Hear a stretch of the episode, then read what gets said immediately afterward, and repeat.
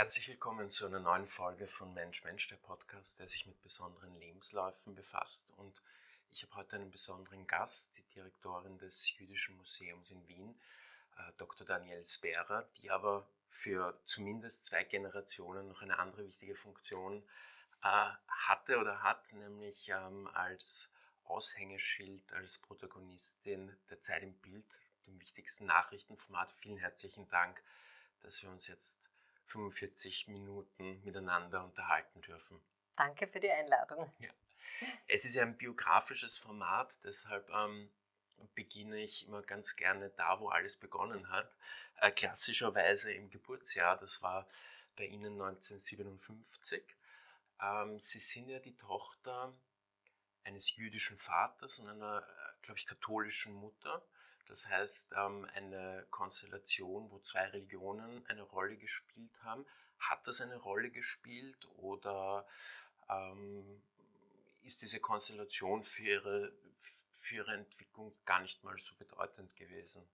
Meine Eltern, das möchte ich vorausschicken, waren beide Kommunisten. Mhm. Das heißt also, für sie gab es eine andere Religion und äh, die war ihnen auch sehr wichtig. Eigentlich ihr ganzes Leben lang bis zu ihrem Tod war das ihre Ideologie, die Ideologie, alles aufzuteilen, mit Menschen zu teilen, solidarisch zu sein. Und das ist auch etwas, was sie mir stark mitgegeben haben, diese Solidarität mit anderen, auf andere Menschen zu schauen. Mit dem bin ich aufgewachsen und das hat mich sehr stark geprägt. Äh, mein Vater hat nichtsdestotrotz mich in eine katholische Schule geschickt, was äh, äh, sehr schwierig war vielleicht, weil es da so verschiedene Identitäten gab und alles überlagert eigentlich schon von der Ideologie. Meine Eltern waren beide auch Parteimitglieder, also Mitglieder der Kommunistischen Partei Österreichs. Das heißt, auch, auch das hat meine Kindheit sehr stark geprägt. Ja. Ähm, es gibt ja auch ein, ein, eine starke widerständische Geschichte in ihrer Familie. Ich erinnere mich, wir hatten ja schon einmal so eine Interviewsituation, da haben sie mir erzählt, ihr Vater, ähm, von ihrem Vater kann ich mich noch ganz genau erinnern, war auch stark im Wider, Widerstand engagiert. Ähm, hat das noch äh, nachgewirkt dann in dieser Zeit? Also das äh, kann ich so jetzt nicht äh, bestätigen, denn oh. mein Vater war sehr jung Mhm. Mein Vater war ja 1938 zehn Jahre alt. Ja. Das heißt, der, der sogenannte Anschluss hat ihn überrascht, als er noch ein Schulkind war. Äh, er hat sich aber dann auch äh, recht früh dem kommunistischen Untergrund quasi ein bisschen angeschlossen und vor allem war für ihn die Befreiung durch die Rote Armee tatsächlich das ganz, ganz große Aufatmen und die ganz große Freude. Ja. Und das ist etwas, was er mir schon immer wieder erzählt hat, äh, wie sehr für ihn das wichtig war, dass diese Nazizeit durch, äh, eigentlich durch die Rote Armee in Wien zunächst beendet worden ist. Denn man muss sich zu Bewusstsein führen, dass die westlichen Alliierten ja dann erst später eingetroffen sind und diese ersten Wochen natürlich sehr stark geprägt waren durch, durch die Rote Armee, die in Wien, die Wien eigentlich befreit hat. Und äh, das äh, dokumentieren wir jetzt gerade auch im Museum Judenplatz durch eine Ausstellung eines sowjetisch-jüdischen Fotografen, der diese Befreiung äh, fotografiert hat. Und ich wünschte, mein Vater wäre noch am Leben, denn das wäre eine Ausstellung, die hätte ihm unglaublich gut gefallen, weil es so eine, äh, seine Erinnerungen einfach bestätigt hätte und er mhm. hätte zu jedem dieser Fotos einen Kommentar abgeben können. Wie übrigens auch Arik Brauer, der mit meinem Vater also auch aus dieser Zeit in der KPÖ äh, oder in der, in, bei den jungen Kommunisten äh, befreundet war. Und auch er fehlt sozusagen hier als Zeitzeuge, weil das wäre ganz fantastisch, wenn Sie diese Zeit auch noch an, anhand dieser Fotos beleuchten könnten. Mhm. Ähm, diese Freundschaft ähm, Ihres Vaters mit Arik Brauer, das war ja auch ein, ein, ein, sehr interessantes familiäres Element bei Ihnen. Also Sie haben sich auch mit Arik Brauer dann intensiver ähm, befasst, ja, in unterschiedlichsten ähm, Konstellationen. Wie, wie darf man sich diese Freundschaft vorstellen zum Künstler? War das ähm, war der Teil der, der, der, des Familienalltags? Ähm, mein Vater und Arik Brauer haben sich aus den Augen verloren, relativ bald eigentlich, denn Arik Brauer hat sich ja sehr früh entschlossen, seinen Weg in der Kommunistischen Partei zu beenden und ganz woanders hinzugehen. Er ist dann ja auch viel gereist, also er ist ja nicht nur durch Europa gereist mit dem Fahrrad, sondern dann eben Afrika und dann eben seine Hinwendung zu Israel, die sehr früh war.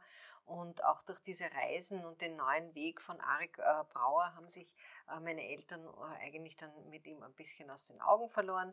Das hat dann wieder ein bisschen ähm, begonnen, als äh, die Rückkehr war, als Arik dann äh, sozusagen seine Karriere als Sänger eingeschlagen hat, seine zusätzliche Karriere und äh, da es wieder Anknüpfungspunkte gegeben hat, aber es war bei uns zu Hause immer vom Single die Rede. Single war sein, sein Spitzname quasi in, der, in dieser Jugendzeit, äh, weil er einfach dort das Kulturprogramm mehr oder weniger geleitet hat und mein Vater war halt für die Ideolo ideologische Seite mhm. zuständig. Ja. Das hat äh, Arik auch immer mir so, so nett erzählt, dass, dass mein Vater also da ganz hochtrabende Reden gehalten hat, während er halt also eher sozusagen für das entspannende Kulturprogramm äh, äh, zuständig war. Ja. Äh, wir haben uns dann gefunden eigentlich auch über die, über die Kinder, über Timna, über Ruth und, und dann eben war mir ein ganz großes Anliegen, dass ich mit ihm auch hier zusammenarbeiten kann. Äh, die erste größere Zusammenarbeit war schon ähm, früh, als ich hier begonnen habe im Museum. Da haben wir gemeinsam mit einem, äh, mit einem Freund die neue Haggadah vorgestellt, äh, also die, die Geschichte des Auszugs aus Ägypten, mhm. die Arik Brauer so wunderbar illustriert hat. Und die Folge war dann eigentlich, dass ich ihn gefragt habe, ob irgendein Museum zu seinem 90. Geburtstag etwas plant. Und zu meiner ganz großen Überraschung hat niemand daran gedacht, Arik Brauer mit einer großen Ausstellung zu feiern. Und das war mir ganz, ganz wichtig, dass das hier bei uns im Jüdischen Museum stattfindet. Und das war, er wollte das zuerst nicht, weil er hat gesagt, so eine Ausstellung macht man nur über einen Künstler, wenn er nicht mehr am Leben ist. Mhm. Und dann habe ich gesagt, na, da hast du aber nichts mehr davon. Und dann hat er zugestimmt und dann hat er auch gesagt, das ist die Ausstellung meines Lebens. Ja. Mhm. Es hat ihn so überwältigt und ich bin so glücklich über diese zwei Jahre der Vorbereitung, die uns so intensiv zusammengeführt haben wo wir auch viele Diskussionen hatten über, über verschiedene Punkte. Aber im Endeffekt war es dann eine Ausstellung, mit der er so glücklich war. Ja. Und es war, glaube ich, genau das Richtige für seinen 90. Geburtstag und er fehlt, er fehlt mir sehr. Mhm. Ja. Mhm. War auch eine sehr positiv rezipierte Ausstellung, ne? also ja. hat auch sehr, sehr positive Resonanz ähm, ausgelöst. Jetzt sind wir quasi schon einen Schritt im Hier und Jetzt. Ich möchte aber noch einmal ganz kurz zurückgehen. Ähm, Sie haben mir erzählt, Sie waren in einer äh, katholischen Schule und, äh, und in, was mir aufgefallen ist, das war mir gar nicht so bewusst, dass Sie schon zu einem sehr frühen Zeitpunkt, also relativ knapp auch nachdem Sie aus der Schule rausgekommen sind, offenbar eine Richtungsentscheidung Richtung Journalismus getroffen haben, also auch schon sehr früh beim ORF angedockt haben. Ähm, wie hat sich diese diese Schwerpunktsetzung herauskristallisiert, weil das ist ja nicht, äh, sage ich mal, gewöhnlich, dass man so früh weiß, ich möchte in diese Richtung gehen und dann dort auch noch bleibt. Ne? Das ist ja das Spezielle. Also ich habe immer gerne geschrieben, ich habe immer gerne das Zeitgeschehen verfolgt. Also Politik war natürlich auch durch unsere Familiensituation immer eine, ein, ein großes Thema äh, bei uns zu Hause, also politische Diskussionen, äh, eben dieser Blick auf das Zeitgeschehen, das war ganz wichtig. Und äh, dann kam es aber so, dass mein Vater, der also durch seine Geschichte immer alles äh, in Sicherheit wissen wollte. Sicherheit war das so ein, ein Thema. Sicherheit und Versicherung, also das ist, war, war das Thema seines Lebens. Wahrscheinlich auch, weil er so eine unsichere Kindheit hatte. Das hat dann sein Leben sehr stark beeinflusst. Und er meinte, also ich müsste Lehrerin werden, denn das ist ein sicherer Beruf für, mhm. für eine Frau besonders. Und äh, also er hat mich da sehr gedrängt, eben in dieses Lehramtsstudium Englisch-Französisch habe ich dann eben begonnen. Und ich habe nach kürzester Zeit gesehen, dass das ganz sicher nicht mein Lebensweg sein wird. Ja. Und ich habe gesagt, das ist eigentlich der Journalismus. Das ist was, was mich so interessiert. Das ist, wo ich mich sehr gut verortet sehe. Und ich möchte gerne wechseln und möchte Politikwissenschaft und Publizistik studieren. Ja. Und mein Vater, für den war das also seine Welt zusammengebrochen. Wie kann ich hier revoltieren, wo er so meinen Weg schon vorgezeichnet sieht? Ihm war das gar nicht recht und ich erinnere mich wirklich noch sehr, also bildlich an die vielen Diskussionen, die wir damals hatten und ich habe mich durchgesetzt. Ja. Also er war darüber sehr bestürzt und äh, war dann aber der Erste, der mit meinen Autogrammkarten, als ich dann später Moderatorin wurde, äh, herumgegangen ist und gesagt hat, das ist meine Tochter. Also hat dann auch doch alles ein gutes Ende gefunden und er, ja, und er war dann doch glücklich mit dieser Berufswahl. Und es war für mich wichtig und ich habe gewusst, das ist mein Weg, auch diese Neugier mehr über die Welt zu erfahren, einfach viel herumzureisen, auch in, in, in also ich habe mich nie gescheut vor einer Aufgabe und vor einer Reise. Im Gegenteil, ich wollte gerne wissen, wie das in den anderen Ländern aussieht, über die wir berichten, ja, weil wir haben natürlich aus den verschiedensten Ländern Agenturmeldungen bekommen, aber hatten wenig Chance hinzureisen und wenn sich die Chance ge äh, geboten hat, habe ich da immer, also immer zugegriffen. Mhm. Ich, in diesem Podcast stelle ich auch manchmal die unter Anführungsstrichen leichten Fragen, äh, nämlich zum Beispiel, wie darf man sich das vorstellen, Ende der 70er Jahre, wie, das, wie Ihre journalistische Laufbahn begonnen hat, dass man in den ORF reinkommt? Also wie, wie packt man das an und wie packt man es vor allem an? Sie haben ja jetzt sehr unmittelbar dann auch schon begonnen, glaube ich, in der Auslandsredaktion, also wo es auch gleich zur Sache geht. Wie stellt man das an?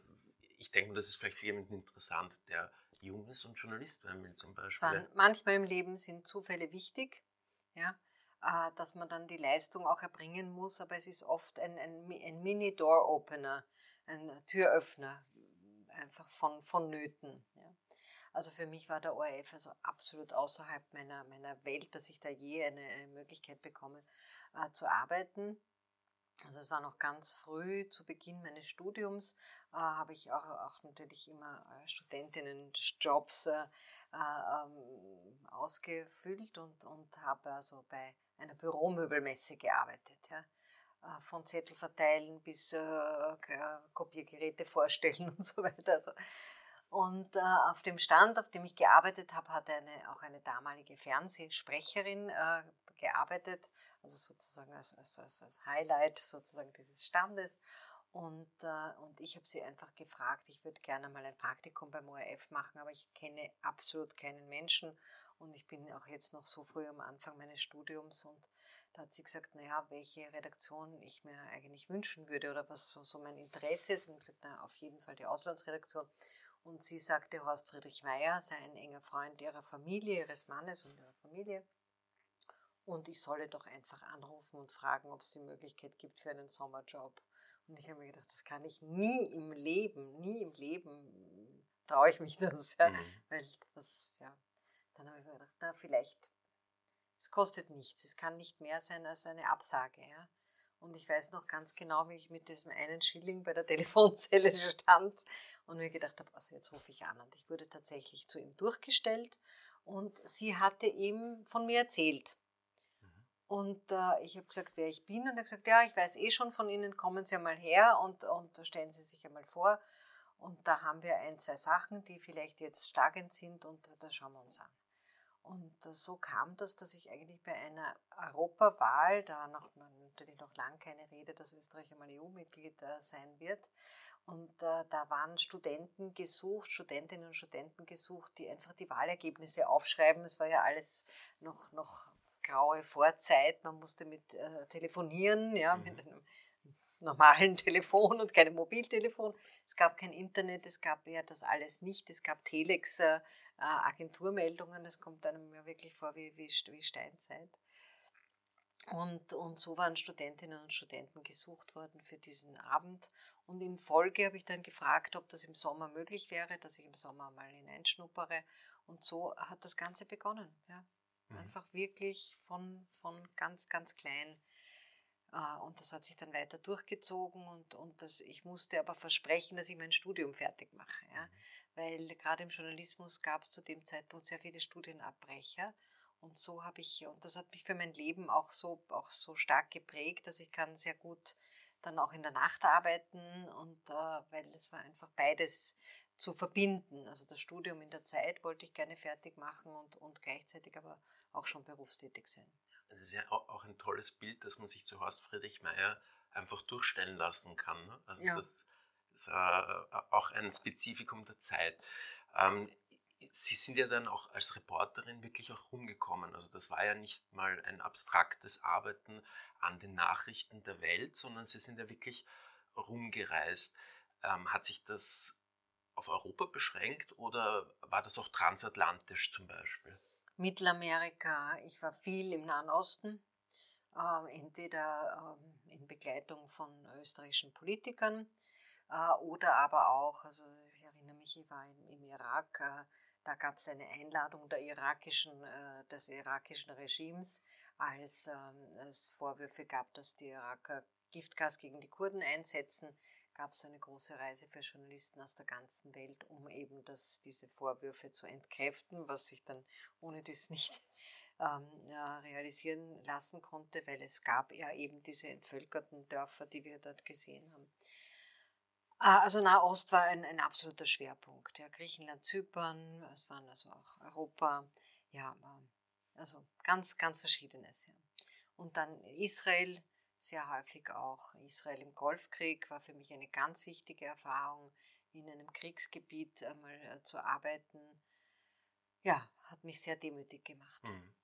Wie waren die Reisebedingungen zum damaligen Zeitpunkt? Also ähm, fliegt man dahin und, und, und checkt in einem Hotel ein oder ist das ähm, etwas gerillahafter? Äh, wie darf man sich das vorstellen? Ganz schwierig, viel, viel schwieriger als heute wo man mit Mobiltelefonen und, und, und Internet arbeiten kann, fast überall auf der Welt.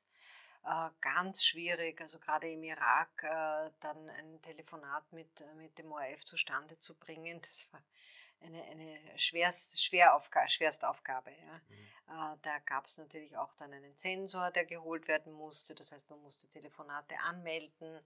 Äh, also heute unvorstellbar. Telexe schreiben, ja, äh, den Content einfach nicht rüberbringen unter, unter schwierigsten Umständen. Ja. Äh, dafür war man aber nicht so unter Zeitdruck, weil es gab eben noch nicht so viele Nachrichtensendungen und heute kann man natürlich sich rund um die Uhr ganz anders informieren. Ja. Und da wusste man, also es ist äh, getimed auf halb acht. Ja. Und das heißt, man hatte eine, gewisse Vorlaufzeit. Und dann die, die Korrespondentenzeit in Washington war auch für mich eine ganz wichtige und sehr spannende Erfahrung. Mhm. Darauf komme ich gleich, das interessiert mich nämlich auch sehr. Ich habe da vorne eine Zwischenfrage. Ich habe nämlich unlängst die Erinnerungen von Friedrich Ortner ähm, gelesen, der ja auch äh, also praktisch nur in oder sehr, sehr vielen Krisengebieten war und der, finde ich, äh, einen irrsinnig traurigen Duktus hat, wenn er so erzählt und schreibt. Also der wirkt irgendwie in seiner Professionalität, aber auch gezeichnet.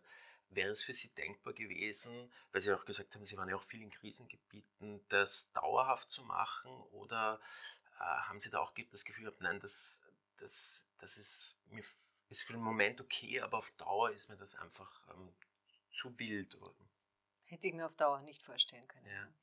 Aber dazu muss man auch geboren sein wie Antonia Rados, ja, die das ja fabelhaft gemacht hat über so viele Jahrzehnte.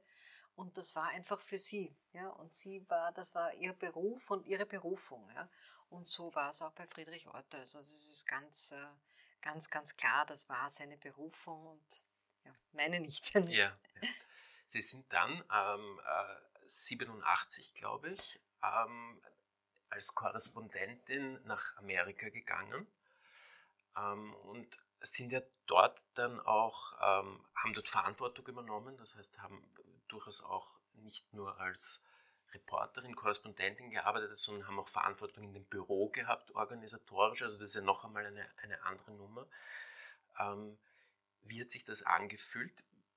Es ist ja noch immer noch nicht so viel Zeit vergangen, seit Sie begonnen haben in dem, in dem journalistischen Milieu, plötzlich erstens im Zentrum der Macht, der Weltmacht zu sein und zweitens einmal ähm, da auch noch eine tragende Rolle zu spielen in der Berichterstattung? Na, es waren schon neun Jahre dazwischen. Ähm, das war schon ein, ein, guter Erfahrungsschatz. Ja. Äh, und äh, es war insofern ein unglaublich turbulentes und außergewöhnliches Jahr, als in diesem Jahr, kurz nachdem ich äh, im Büro Washington begonnen habe und der Präsident Österreichs auf die Watchlist gesetzt worden ist, ein einzigartiger Akt und äh, das hat natürlich mein ganzes Jahr geprägt, unglaublich geprägt. Sehr, sehr spannend und dadurch habe ich aber auch Zugänge bekommen, die vor mir die Kurzzeitkorrespondenten, denn ich war ja sozusagen also der zweite Korrespondent in Washington neben Klaus Emmerich, ähm, nicht, äh, nicht hatten, weil eben Österreich plötzlich so im Fokus war. Ja. Und dadurch war ich ständig dort im Justizministerium, habe auch sehr schnell den Zugang zum Weißen Haus bekommen, den Weißen White House Press Pass. Und äh, das war äh, schon eine extrem spannende Zeit. Und Österreich hat wirklich jeder gekannt. Ja. Und meine Vorgängerinnen und Vorgänger haben gesagt, also du, Österreich interessiert dort keinen Menschen, ja, und du wirst sehen, also da, ja, bis du irgendwann einmal reinkommst in irgendeine tolle Pressekonferenz oder so, das, das erlebst du wahrscheinlich gar nicht in diesem Jahr. Und das Gegenteil war der Fall, ja, weil es ist genau zwei Wochen nach meiner Ankunft die Watchlist-Entscheidung gefallen. Und ich kann mich noch ganz genau an diesen Tag erinnern. Aber der hat sich mir wirklich so eingeprägt, ja, und ab dann war es einfach durchgehend turbulent. Mhm. Ja, wir sprechen ja von einem großen historischen Ereignis der sogenannten Waldheim-Affäre. Äh, wie darf man sich das vorstellen jetzt im, im, journalistischen Bereich? Ist das eher so, dass man ein bisschen so mit ähm, unter Beobachtung ist, also dass quasi die, der schlechte Status von Waldheim auch auf ähm, die Medienvertreter abfärbt oder war es eher so, dass man gesehen hat, okay, das ist vielleicht sogar ein kritisches Gegengewicht und die binden wir ganz besonders ein?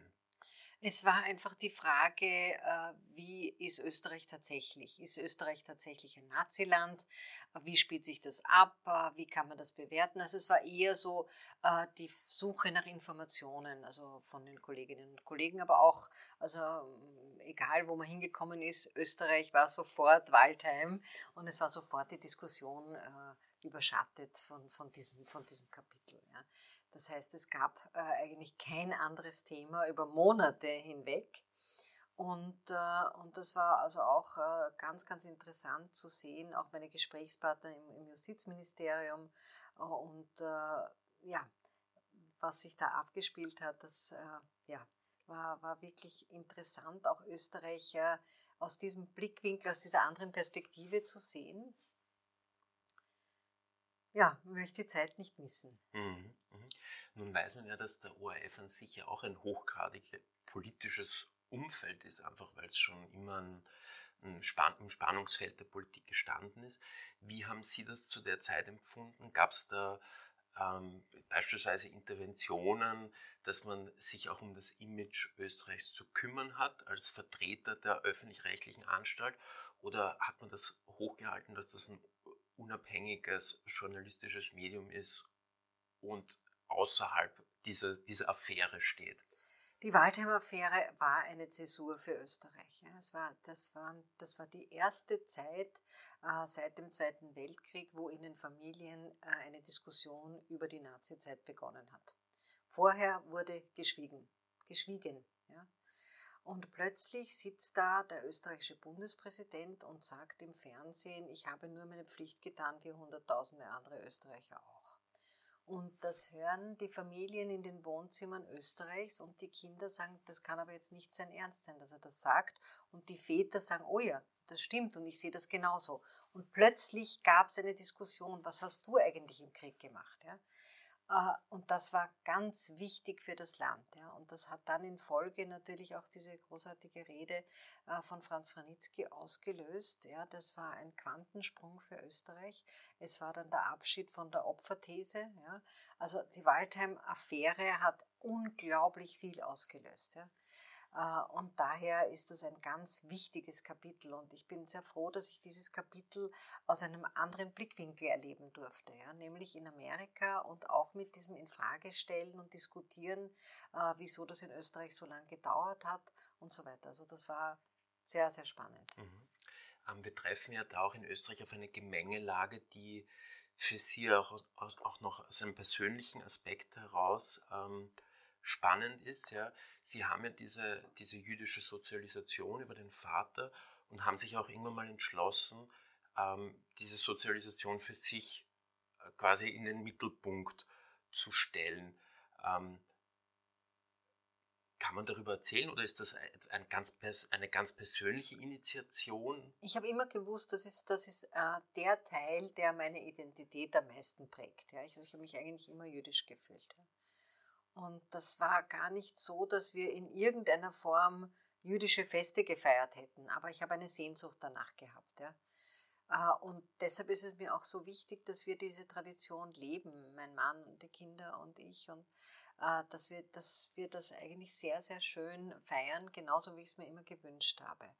Und ich glaube, dadurch, dass das für uns so einen wichtigen Stellenwert hat in unserer Familie jetzt, äh, meine Kinder sind jetzt erwachsen, leben im Ausland und sie erhalten das genauso, wie sie es von zu Hause eben mit uns erlebt haben. Ja. Das war mir sehr wichtig, weil mir das äh, schon gefehlt hat in meinem, in meinem Erwachsenwerden oder in meinem Aufwachsen. Mhm. Ähm, wir springen, danke für die kurze Abzweigung, das hat mich nur interessiert, weil das ist natürlich auch sehr interessant dann für das letzte Kapitel, zu dem wir da jetzt dann noch kommen werden. Ähm, wir schreiben aber nach wie vor das Jahr oder Ende der 80er Jahre und da kommt ja dann wirklich ein, ein ganz ein großer Schritt, der Sie, Sie waren ja davor schon bekannt, ja, weil als Reporterin und Korrespondentin erkennt man äh, die Menschen im Fernsehen, aber sie sind dann tatsächlich ähm, zum größten Nachrichtenformat, nämlich der Zeit im Bild, eins gewechselt. Ich glaube sogar an die Seite von Horst Friedrich Meyer, oder? Auch. auch. Ja, am Anfang waren es ja. wechselnde, häufiger wechselnde Partner sozusagen. Ja, ja. Und dann ist also so sind Paare eingeführt worden, fixe Paare eingeführt worden. Ah ja. Aber der Beginn war mit einem häufigen Wechsel. Wie kam das? Äh, es hat die, die Idee gegeben, die Zeit im Bild auf Doppelmoderation umzustellen. Das heißt also, das, das Pärchen sozusagen moderieren. Und äh, das war gerade in der Phase, wo ich in Vorbereitung war, nach Washington zu gehen, sind haben Castings stattgefunden und ich war bei einem Casting dabei, weil ich einfach auch ein bisschen trittsicherer werden wollte. Im, im jetzt, wenn ich einen Aufsager, einen Live-Aufsager vom Weißen Haus und ich will dann jetzt wirklich diese Sicherheit haben vor der Kamera äh, bei einem Live-Einstieg und ich habe gesagt, da mache ich jetzt gerne mit.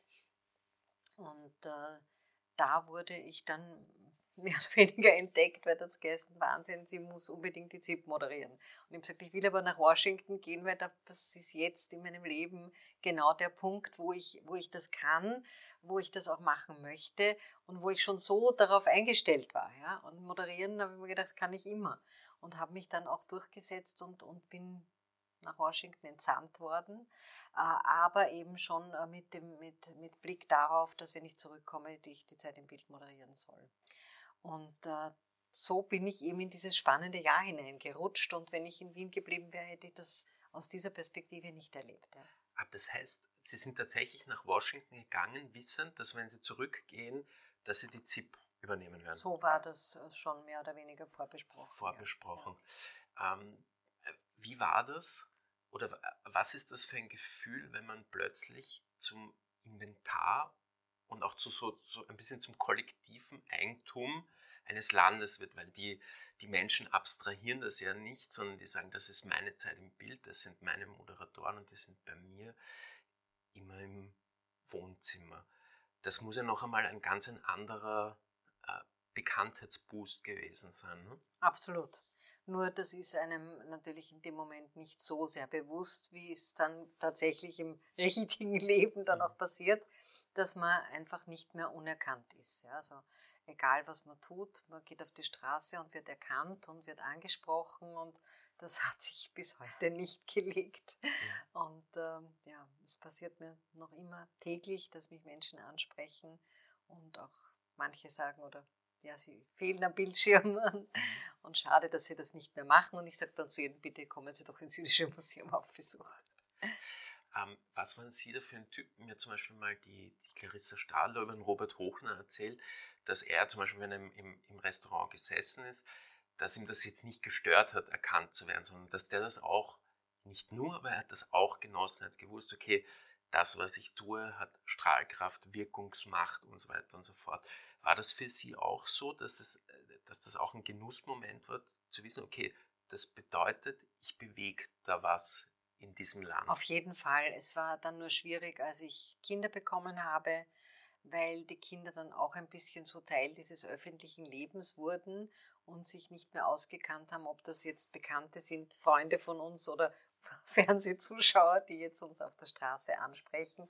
Und das war dann immer ein Thema, kennen wir die Leute oder kennen wir sie nicht?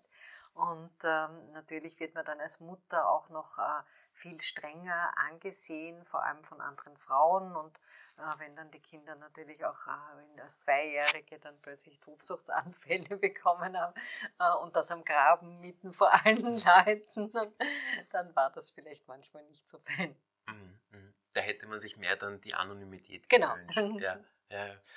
Ähm, aber das werden Sie als junger Vater ja jetzt auch bald miterleben. Ja, gut, das ist eh schon mein, zweit, mein zweiter, also ich habe es eh schon einmal. Ja. Sehr gut, genau. sehr gut. Sie, sind schon, Sie sind schon erprobter Vater. Erprobt, ja. genau, ja.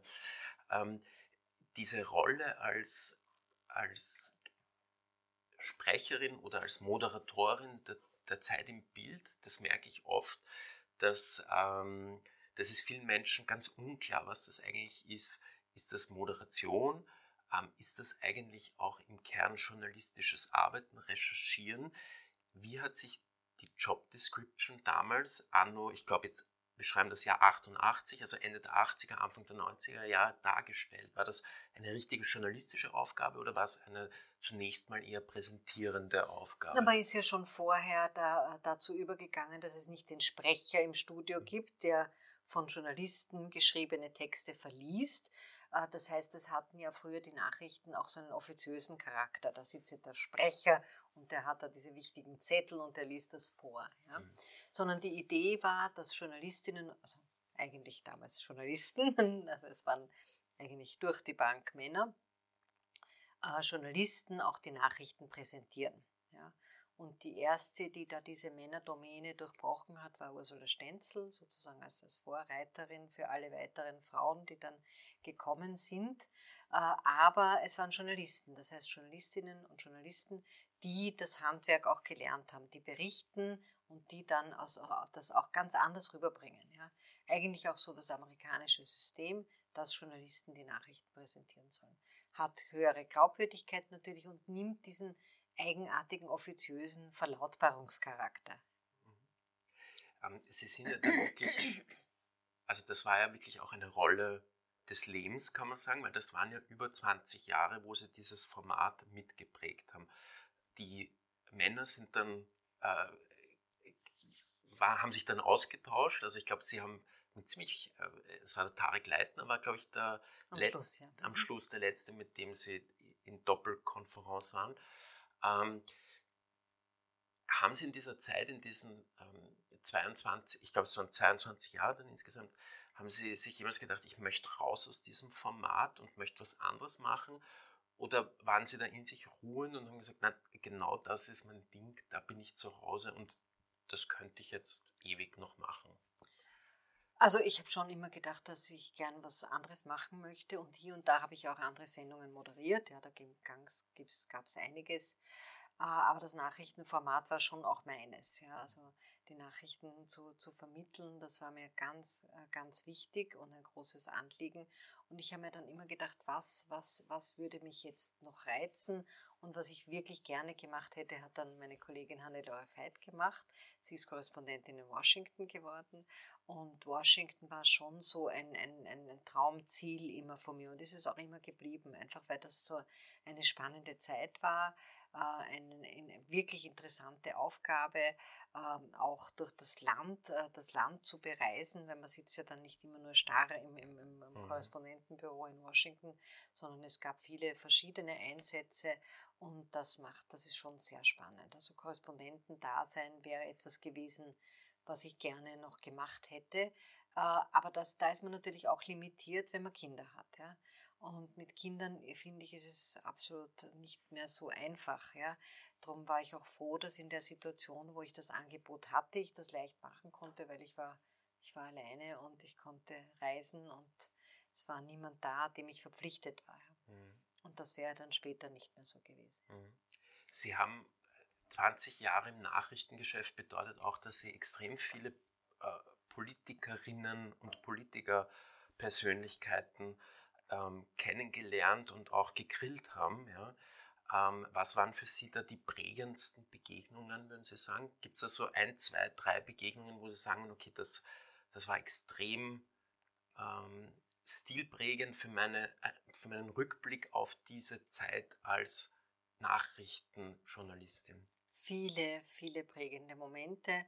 Also für mich unvergesslich war die Rede von Franz Ranitzky, die er ja dann in Israel wiederholt hat. Bei der Reise durfte ich dabei sein und das war also ganz emotional für mich, also auch natürlich durch meine Geschichte. Und wir waren dann auch in einem, in einem Altersheim, das von Österreicherinnen und Österreichern, früheren äh, also vertriebenen Menschen, die flüchten mussten und gerade es noch geschafft hatten. Und er hat ihnen damals die Staatsbürgerschaft angeboten und das war unglaublich berührend auch zu hören, dass diese Menschen gesagt haben, schauen Sie, ich bin jetzt 90 Jahre alt oder 80 Jahre oder wie alt auch immer, äh, wären Sie doch vor 20 Jahren gekommen, wäre ich so gerne nach Österreich zurückgekehrt, aber jetzt ist es zu spät. Und, also es waren Momente, die, die, die ganz unglaublich waren. Mhm. Mhm. Dann natürlich Waldheim zu begegnen, auch mit dieser also er hat das wirklich nicht eingesehen. Ja. Also es war sein, sein ganze, seine ganze Zeit äh, war das durchgängig, dass er sich ungerecht behandelt gefühlt hat. Ja. Und er hat da wirklich gehadert mit der Gesellschaft, weil er wollte das nicht wahrhaben, ja, dass er da diesen, dass er das nicht zugeben konnte und, und seine Rolle einfach wirklich so verleugnet hat. Ja. Mhm. Und er hat sich wirklich ungerecht behandelt gefühlt.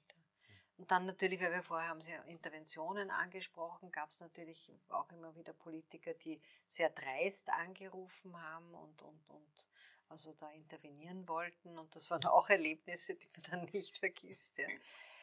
Aber auch international, also so viele Politiker, denen ich begegnen durfte, die sehr spannend waren. König Hussein von Jordanien, der Vater eben, äh, am Vorabend des Golfkriegs mit Tränen in den Augen, als ich ihn interviewt habe, und weil er gewusst hat, dieser Krieg ist unvermeidbar.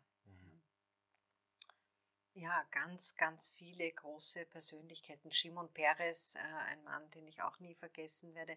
Also ich könnte, ich könnte so viele nennen und ich bin sehr, sehr dankbar dafür, dass mir das Leben diese Chance gegeben hat, dass ich diese Menschen treffen konnte und so viel auch lernen konnte. Mhm. Mhm. 2010 gab es dann eine bemerkenswerte Wendung, die auch ich sehr faszinierend fand, weil ich damals schon so ein bisschen angedockt bin an dem, an dem Kulturbetrieb und weil auch ein sehr lieber ähm, Freund von mir damals auch mit äh, involviert war quasi. Ja. Sie sind Direktorin des Jüdischen Museums in Wien geworden. Das war für viele sehr überraschend, also ein, ein, ein sehr überraschender Schritt, ein sehr überraschender Wechsel. Ähm, können Sie sich noch erinnern, wann Sie den Entschluss gefasst haben, ich werfe meinen Hut in den Ring? Oder war es so, dass jemand ohnehin auf Sie zugekommen ist und gesagt hat, ich glaube, Sie müssen das machen? Also ich habe dieses Haus äh, schon natürlich aus den Anfangsphasen äh, mitverfolgt, äh, den, ganz den zentralen Anfang, da war ich eben gerade also auch in Amerika, äh, als das Museum eröffnet worden ist. Und äh, bin immer wieder hierher gekommen und habe mir gedacht, es ist schade, dass das Jüdische Museum nicht mehr Aufmerksamkeit bekommt. Es ist ein derartig, eine derartig wichtige Geschichte des, des, des Judentums, die es hier zu vermitteln gilt in, in Wien, in Österreich. Und das müsste man eigentlich besser verkaufen. Und ich habe das dann also auch meinem Mann immer wieder, ähm, habe ich mir erzählt, ich war dort und da war also es waren wenige Besucherinnen und Besucher und man müsste das doch viel breiter anlegen. Und äh, 2009 kam er eher mit der Nachricht, äh, also er hätte erfahren eben, dass die Stadt Wien hier die Direktion neu ausschreiben wird und äh, er sagt zu mir, du kritisierst doch immer an diesem Haus herum, jetzt hättest du die Chance, da dich einmal zu bewerben. Mhm. Und ich habe mir gedacht, nie im Leben, ja, ich meine, ich bin äh, eine Journalistin und wie, wie soll das gehen? Und irgendwie hat er mir einen Floh ins Ohr gesetzt und ich war dann wieder mal da und habe mir gedacht, na wirklich, es ist, da könnte man so viel draus machen. Und dann habe ich mir überlegt, vielleicht schreibe ich einmal auf, was, was, was, was da zu tun wäre. Ja. Und äh, das wurde dann mehr oder weniger ein Konzept. Mhm. Und dann habe ich mich beraten mit, mit ein paar sehr engen Freunden, die auch so Mentoren waren zu dem Zeitpunkt und sind für mich. Und es hat jeder und jede gesagt, das ist für dich, das musst du machen. Mhm. Du kannst das und du kannst diese Geschichten erzählen und vermitteln und bewirb dich, ja. Und so habe ich ähm, nach langem, langem Überlegen, habe ich dann meine, meine Bewerbung abgeschickt und bin auch eingeladen worden ähm, zu einem Hearing. Mhm. Und das war es dann auch. Ja. Ich vermute und, mal, das hat damals Renate Brauner noch äh, mitentschieden, oder? Die war damals verantwortlich. Es ist, es ist, ja, es ist ja das Museum sehr, ähm, also das ist eine, hat eine sehr schwierige Struktur, weil es sind zwei, zwei Stadträte dafür zuständig. Ja. Also Finanzstadtrat, Stadträtin damals und Kulturstadtrat, jetzt Kulturstadträtin. Mhm. Es ist gleichzeitig ein Museum der Wien Holding. Es ist eine GmbH, es hat einen Aufsichtsrat, also hier gibt es ganz, ganz viele mhm. verschiedene Strukturen. Aber in dem Fall war es äh, also die, der Kulturstadtrat damals Andreas Meidert-Pokorny und Renate Braun als Finanzstadträtin, die sozusagen die letzte Entscheidung äh, getroffen haben. Ja. Mhm, mhm.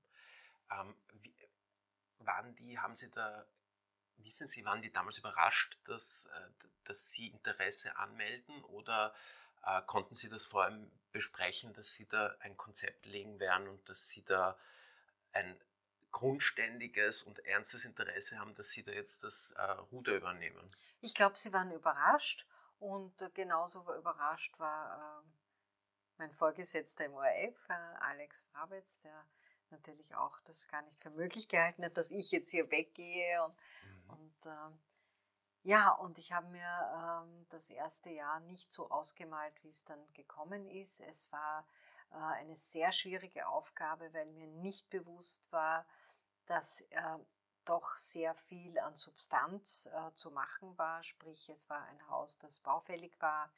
Äh, es war ein Haus, das in technischer Hinsicht, äh, also vor allem vom ORF kommend, ja, äh, wirklich ähm, weit hinter der Zeit lag. Ähm, es war ein Team, das neu aufzustellen war. Ich, es war ein wirklich großer Change-Prozess nötig. Und äh, es war auch äh, eine schwierige Zeit, denn natürlich äh, eine, eine gewachsene, ein gewachsenes museales Team, das plötzlich eine, eine, eine Vorgesetzte bekommt, die von außen kommt, das war natürlich auch nicht, nicht einfach. Ja. Mhm. Nun weiß ich ja, dass die Kult, sogenannte Kulturblase ja auch etwas sehr Elitäres manchmal hat. Und mhm. ich könnte mir vorstellen, dass es auch schwierig war, dass jemand aus dem Medienbetrieb ähm, sozusagen dahingesetzt wurde. Also sprich nicht einmal, dass jemand aus einem, von einem anderen jüdischen Museum zum Beispiel gekommen ist oder aus einem historischen Museum, sondern von außen. Haben Sie das äh, auch gespürt, diese Grundskepsis, die nur daher gerührt hat, dass Sie einfach aus dem Nachrichten-Fernsehbereich kommen? Absolut, ja. Das war ganz stark zu spüren und das ist mir entgegengeschlagen, wirklich. Und das ist ja, ja war, war sehr überraschend für mich, das also auch zu, zu erkennen, dass als Journalist man keine sehr gute Reputation hat. Ja. Mhm. Äh, und ich mir aber auch dann gedacht habe, es geht, und es geht heute noch viel mehr ums Geschichtenerzählen. Mhm. Ja. Äh, es ist so, dass die, die Menschen in Museen auch geführt werden wollen, selbst wenn sie keine Führung äh, buchen. Äh, es geht gerade bei einem kulturhistorischen Content besonders darum, und jetzt nach Covid, oder wir sind ja noch in den Ausläufern von Covid mehr denn je, diese, dieses, dieses sich sicher fühlen und das eben auch bei einem Inhalt, der also auch noch das jüdische Wien, das jüdische Österreich vermittelt äh, das ist ganz, ganz wichtig. Und ich glaube, das, das konnte ich gut und kann ich gut Geschichten erzählen. Und das war dann auch das Erfolgsrezept, weil wir haben dann gleich durchgestartet mit Ausstellungen, die super erfolgreich waren. Wir haben äh, die Besucherzahlen verdreifacht. Ja. Mhm. Äh, das heißt, die Menschen haben das Konzept sehr, sehr gerne, unsere Besucherinnen und Besucher haben das Konzept sehr, sehr gerne angenommen. Und äh, ja, und für mich ist das größte Lob, dass mir eine ähm, hier langjährige Kuratorin vor ein paar Tagen gesagt hat, unter deiner Direktion kann ich die tollsten Ausstellungen machen wie vorher nie und das hat mich wirklich, hat mich sehr bestärkt, dass wir das Richtige machen, also auch aus der Innensicht. Ja, ja. Weil, dass wir angenommen werden, das zeigt sich auch durch die, durch die mediale Präsenz, die unser Haus bekommen hat, auch wie gerne die Ausstellungen angenommen werden. Äh, und das freut mich, dass dieses Konzept wirklich so gut mhm. aufgegangen ist bevor das ja wirklich diese Erfolgswendung genommen hat, mussten sie auch einen schweren Konflikt ja ausstehen. Äh, damals ging es um die berühmten Hologramme, beziehungsweise einfach um die Veränderung der, der Dauerausstellung. Der Peter Menasse, den ich kurz noch nicht namentlich, aber im Geiste erwähnt habe, äh, der musste damals oder hat sich damals sogar entschlossen, zurückzutreten, nachdem es da an der einen oder anderen Ecke eskaliert ist. Äh, wie wichtig war das als Initiation, sag ich mal, äh, vielleicht auch um, zu, um die ganze Sensibilität und, das, und die ganze Sprengkraft dieses Themas ähm, äh, irgendwie für sich zu realisieren? Ich glaube, es war, es war ein willkommener Anlass oder ein Versuch, mich da gleich wieder elegant äh, aus, diesem, aus diesem Haus hinaus zu kippen. Äh, und das ist nicht gelungen. Es war ganz wichtig, die Dauerausstellung neu aufzustellen. Das war auch kein Geheimnis, also das war Teil meines Konzepts, dass man hier eine Dauerausstellung macht, die verständlich vermittelt die große und wichtige jüdische Geschichte Österreichs und die Gegenwart. Äh, das war in meinen Augen vorher nicht der Fall. Es waren äh, die Hologramme, äh, als sie sozusagen hier zum ersten Mal präsentiert worden sind, sicher jetzt etwas ganz Neues und eine neue Form. Aber eben, sie haben die, zu, sie haben die Besucherinnen und Besucher sehr allein gelassen äh, mit wenig Vermittlung und um sie zu verstehen, musste man eine Führung haben, sonst hat man nicht verstanden, was einem gesagt werden sollte. Ja. Und ich finde, es ist einfach sehr wichtig, die Geschichten zu erzählen, ja, wie ich es vorher schon, mhm. schon mhm. angesprochen habe. Und äh, ich glaube, es war auch das Bewusstsein im Team da, dass es eine neue Dauerausstellung geben soll.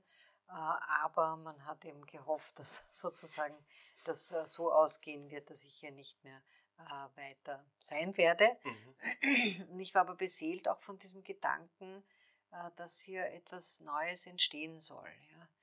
Und ich glaube, das ist dann auch sehr gut gelungen. Ja.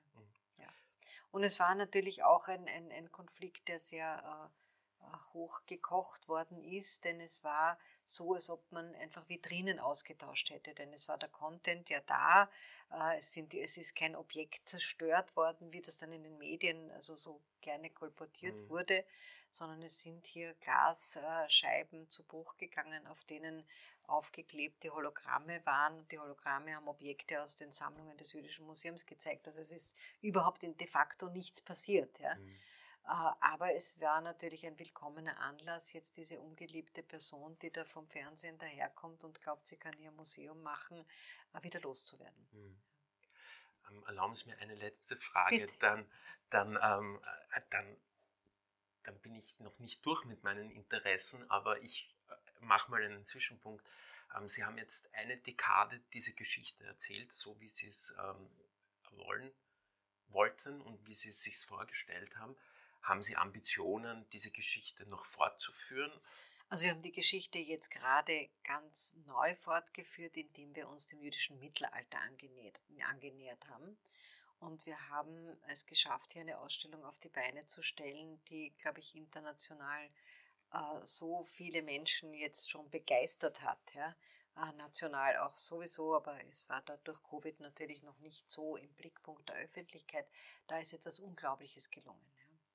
Und äh, genau das würde ich jetzt gerne auch mit unserer Dauerausstellung, die sich ja jetzt auch schon bald wieder ins zehnte Jahr äh, neigt. Und man sieht, nach diesen zehn Jahren ist eigentlich schon wieder der Bedarf da, die Geschichte noch intensiver oder aus einer neuen Perspektive zu erzählen. Denn wir haben einfach jetzt auch einen anderen Wissensstand, einen anderen Forschungsstand als vor zehn Jahren.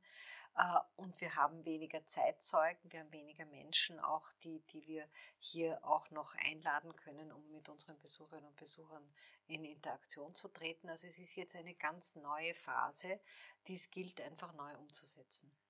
Und Sie werden das machen? Ich würde das gerne machen, ja. Vielen lieben Dank für, die, für diese intensive, knappe Stunde. Es war irrsinnig interessant und danke noch einmal. Ich danke für die, für die Einladung. Ja, herzlichen Dank.